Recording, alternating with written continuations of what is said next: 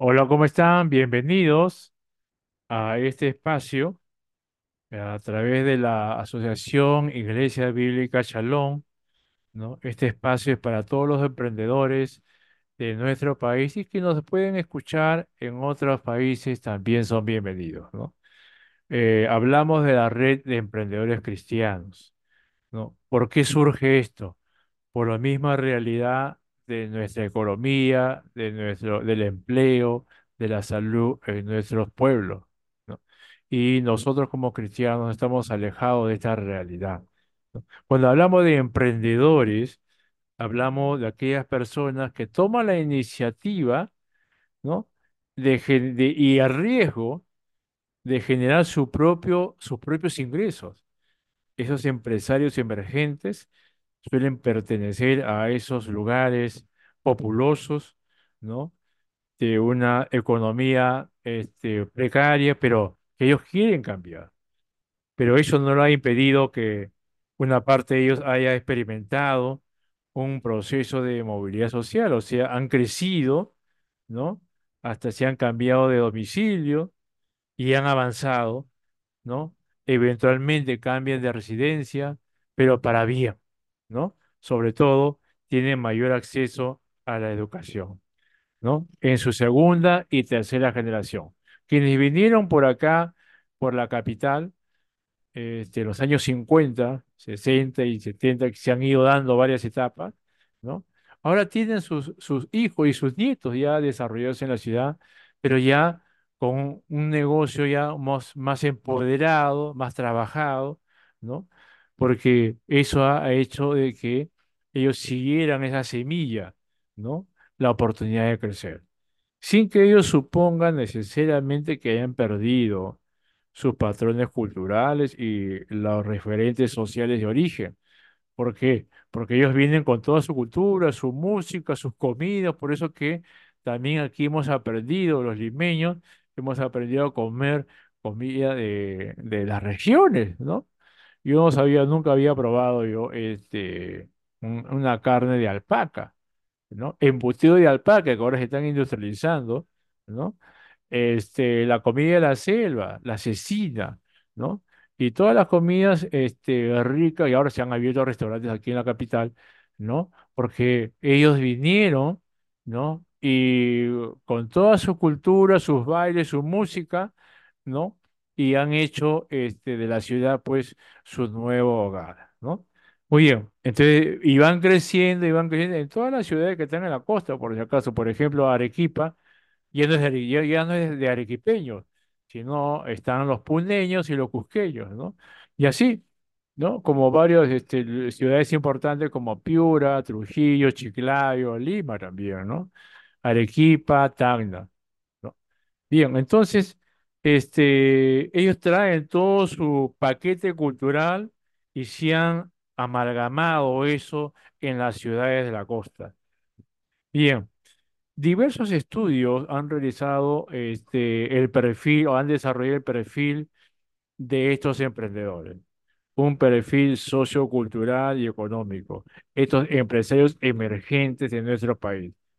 Por lo general, como había mencionado, migrantes, ¿no? De la zona andina mayormente y luego posteriormente vinieron de la zona de la selva, llegaron en los años 50, 60, 70 por etapas y se ubicaron en los barrios populares, como los conos de Lima.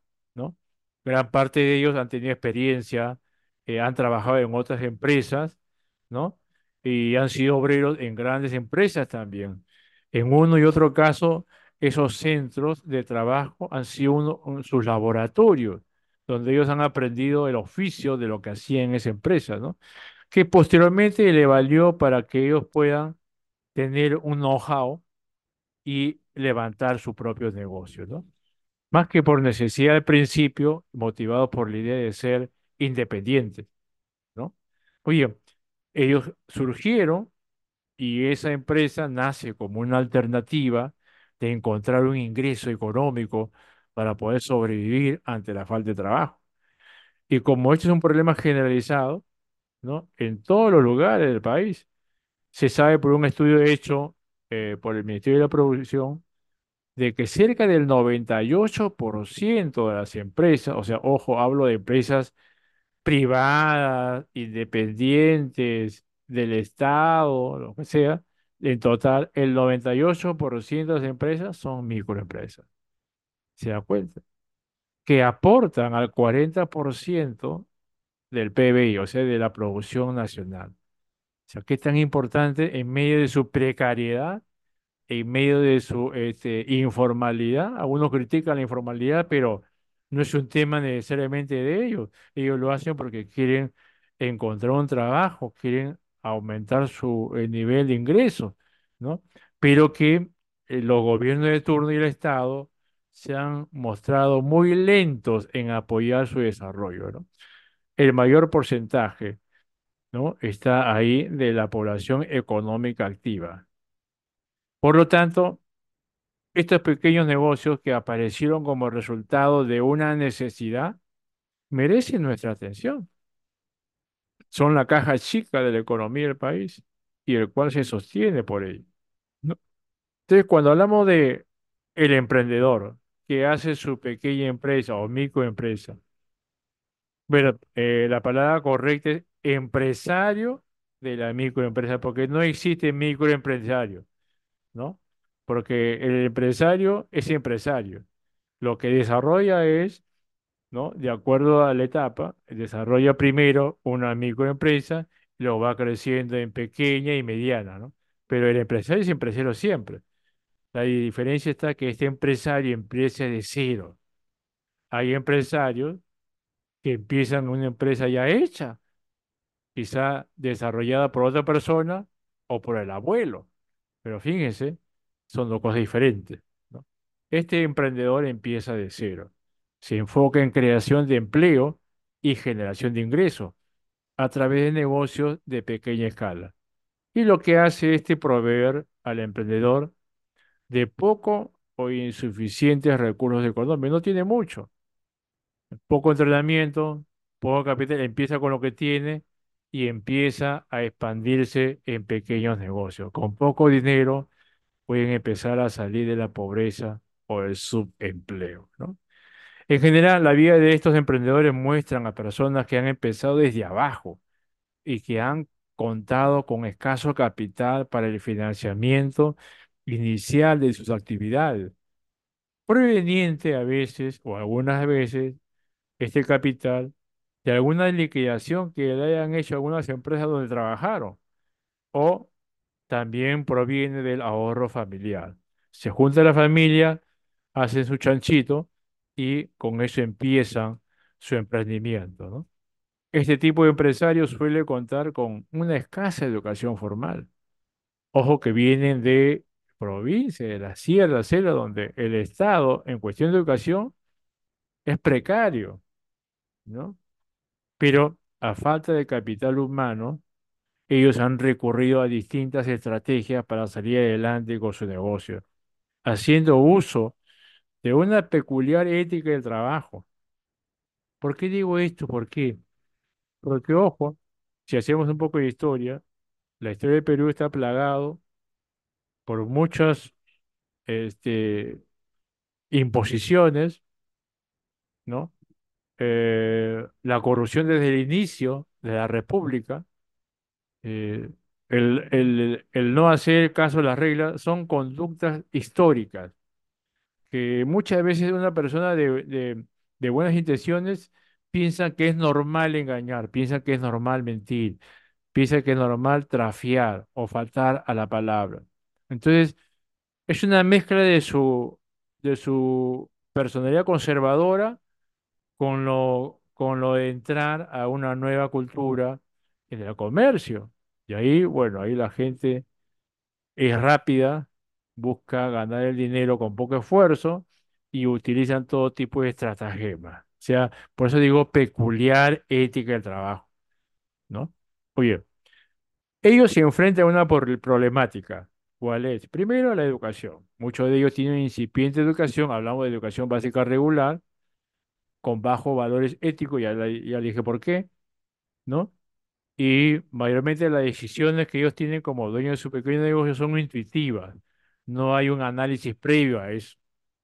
no hay un plan de negocio, por así decirlo. Por otro lado, tienen escasa capacitación técnica. De lo anterior deviene esto, ¿no? O sea, ellos solamente entregan un producto más o menos bueno, que le dé una utilidad que le permita sobrevivir. Bueno, así se empieza, ¿no? No estoy justificando, pero son, estoy hablando de la problemática, la realidad. Por otro lado, hay a falta de políticas del gobierno, de turno o del Estado mismo. No hay políticas ejecutables orientadas a mejorar el empleo en la población, a mejorar el comercio, la economía, políticas sociales de alivio por el momento y erradicación de la pobreza. Sabemos hoy que los niveles de pobreza han aumentado. Claro, porque si el gobierno está en piloto automático o está abandonado, estas cosas ocurren, ¿no? Por otro lado, la debilidad de las instituciones. ¿Qué hacen los ministerios para generar empleo? Para mover las ruedas de la economía en forma acelerada, en vez de estar criticando por una ideología rara que empobrece a la sociedad. La burocracia los empleados que no hacen su trabajo. Y es más, la burocracia llena de corrupción, ¿no? Fíjese, eh, hace unos años habían catalogado que el Estado peruano pierde cerca de seis mil a nueve mil millones de soles por corrupción. Y usted dirá, ¿y qué es ese dinero? Ya no existe, se lo han llevado todos los empleados públicos corruptos, ministros y autoridades, municipios, gobiernos regionales, etcétera. Desaparece ese dinero. Estamos viendo que un presidente está siendo cuestionado porque recibió la buena pro de construir un puente, ¿no? Eh, le dio a un amigo de ellos, le dieron, no sé, 204, 247 millones, pero ese puente no existe. O sea, se volaron el dinero y no hay puente. Eso es corrupción, ¿no? Bien, entonces... Claro, ese dinero hubiese servido para apoyar la política educativa, la política de salud y compras a los microempresarios, micros y pequeños empresarios. Y también tenemos la falta de competitividad. Los peruanos son buenos para emprender, se tiran a la, se tiran a la piscina con agua sin agua, pero intentan hacer algo. Pero hay otro elemento que debe acompañarlo, competitividad. Y eso tiene que ver con educación, ¿ah? ¿no? Tiene que ver mucho con educación y capacitación técnica. Se necesita, se necesita esa ayuda concreta. No hay el concepto de diferenciar un producto de los demás. O sea, ellos no hay diferencia, piensan que sus productos son iguales, ¿no? No hay el concepto de hacerlo mejor o innovar, ¿no? Porque dijimos al inicio, muchos de ellos emprenden algo por necesidad, por sobrevivir, no necesariamente por innovar. Eso lo van a hacer más adelante cuando se consoliden más, o sea, pero así se empieza, ¿no? Así está la situación. Muy bien, ¿cuál es nuestro propósito con esta red de emprendedores cristianos?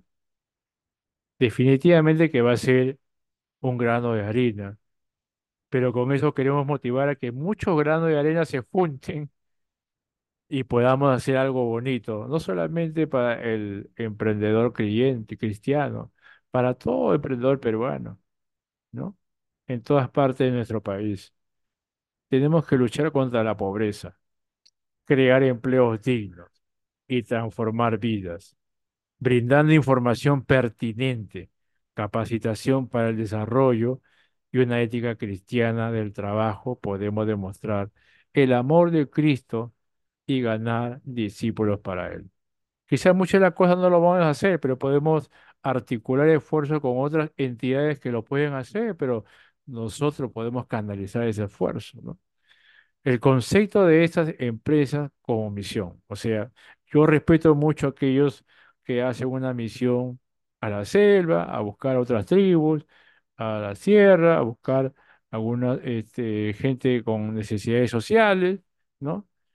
Pero en todo nuestro país existe una comunidad enorme. El 98% de las empresas en el Perú son microempresas. Ese es un campo de misión que necesita llegar a ellos, pero con una misión integral por naturaleza, creyendo que Dios tiene el poder para transformar espiritual, económica, socialmente a personas y comunidades. Los emprendedores que participan de esto se enfrentan con un tema de la vida real y se encuentran con necesidades reales, se encuentran entre una mayoría de gente no alcanzada con la intención de hacer que Cristo sea conocido entre ellos a través de las muchas oportunidades naturales que surgen en los negocios. Los emprendedores se contactan con mucha gente, pueden compartir su fe en palabras y hechos. Sus clientes lo van a conocer todos los días, van a saber qué, cómo se expresa, cómo se comporta. No tiene que tener una característica que lo marque y que dé testimonio a los demás, ¿no? Por eso que nosotros como creyentes eh, queremos orientar la dimensión económica de la vida a un nivel donde pueda hacer la diferencia, habilitar valores del Evangelio, del reino de Dios en la vida económica y de- que demuestre el poder del Evangelio para cambiar situaciones que otros consideran sin esperanza y traer integridad hacia las comunidades donde vivimos y donde servimos. Cristo es mejor glorificado cuando su presencia es manifestado en el compromiso cristiano. Y su mandato para amar a nuestro vecino es ser ejemplo. Por lo tanto, podemos presumir que todo lo involucrado en el desarrollo de negocios o pequeños negocios cristianos está de acuerdo con este imperativo, estar comprometidos a compartir las bendiciones de Cristo con los necesitados. Nuestro trabajo de evangelismo quizás no será el mismo que eh, se está acostumbrado, ¿no? Sino que será un componente, ¿no? De la invitación a personas a dar su lealtad a Cristo, pero eso se va a ver en la práctica, ¿no? Dios creó todo lo que vemos, el Dios de la creación. Pero se encuentra en su cumplimiento que toda la creación, ¿no? pueda conocer el reino de Dios. La iglesia es el instrumento, los cristianos son los instrumentos que lleva al mundo al destino del reino. El destino de una comunidad no es la iglesia, no se vayan a ofender, ¿ah? Pero el destino de una comunidad no es la iglesia, es el reino de Dios. La verdadera humanidad es vista mientras las personas experimentan su verdadera identidad en Cristo, encuentran su vocación como mayo- mayordomos, encuentran que su vocación es su ministerio y son capacitados para ayudarse y servirse unos a otros. La dignidad es completa, es incompleta sin la experiencia espiritual. Comprendemos que Cristo restaura a las personas a su verdadera identidad como mayordomos de la creación y siervos de otros. De esta manera que esta tarea de desarrollo involucre más que una actividad económica que nos permita cambiar nuestras actitudes y ver otras áreas de progreso. Este trabajo restaura a las personas su identidad y los habilita a darse cuenta de su rol como encargados de cuidar la creación, ¿no? Ser humildes y ser servidores y no señores y dueños de otros, no a la explotación. La visión es compartida a través de las actividades cotidianas. Creemos que todos pueden ser parte de este esfuerzo, de este desarrollo económico, pero serán inefectivos si no tienen a Cristo en sus vidas. Testificamos acerca del reino de Dios a través de respeto, amor e integridad que damos a los demás. Queremos que todos tengan un trabajo digno, que estimule su autoestima, que logre tener un nivel de ingreso aceptable y así pueda tener acceso a por lo menos satisfacer las necesidades básicas de todo ser humano, lo cual permitirá mejor, ¿no? mejorar, perdón, los otros males sociales que aquejan a nuestra población, como lo es salud, nutrición, seguridad de nuestra familia. Muy bien, entonces, frente a esto, tenemos un llamado a capacitar personas, ¿no? Hacer negocio es un ministerio de propio derecho. Usted tiene derecho a hacer negocio. Si Dios ha llamado a personas para los negocios, no deben convertirse en otra cosa más que eso y orientarlo ahí, ¿no? Hacer negocios, ¿no? Tiene que hacerse con excelencia, con profesionalismo e integridad. Y eso está al alcance de todos. Es una cuestión de decisión. Además, el manifestar el reino de Dios en el mercado es importante. La gente siendo transformada espiritualmente, económicamente y socialmente. El negocio, no se olvide esta frase, el negocio de negocios como misión es revelar a Cristo a través de los negocios. Cuando esto es hecho efectivamente, el resultado es transformador, ¿no? Muy bien. Ahora, ¿tenemos desafíos? Sí. Solamente una parte de la historia. ¿Usted sabe a qué se dedicaban los, la gente del siglo I en la época de Cristo? ¿Saben a qué se dedicaban los discípulos de Cristo? Los 70, los 12, ¿cuál era su negocio?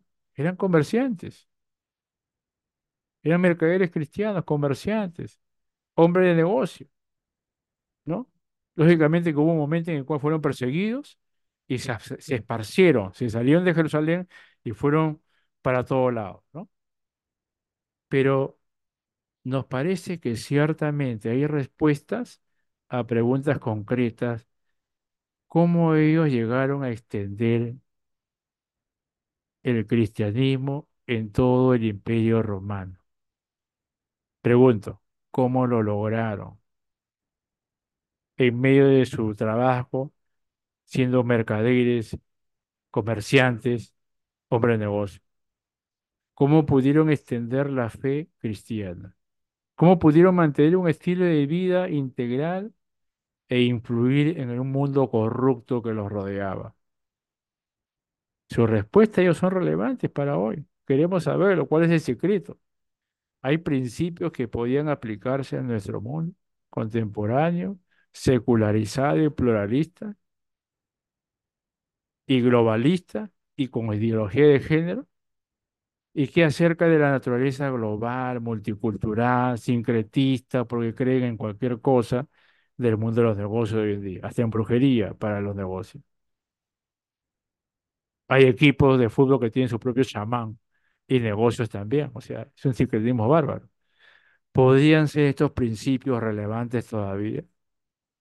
Son cosas que vamos a ver en el transcurrir de esta plataforma, no solamente nosotros, sino todo aquel que quiera aportar y colaborar en este trabajo, pensando en nuestro país, pensando en la familia, pensando en la economía de nuestra familia, pensando ese 98% de microempresas que hay en el país que pueden cambiar la economía, no solamente la economía del país, sino cambiar sus vidas para algo mejor.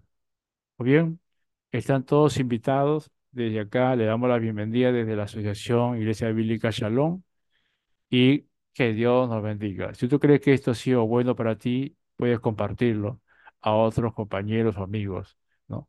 Todos son bienvenidos.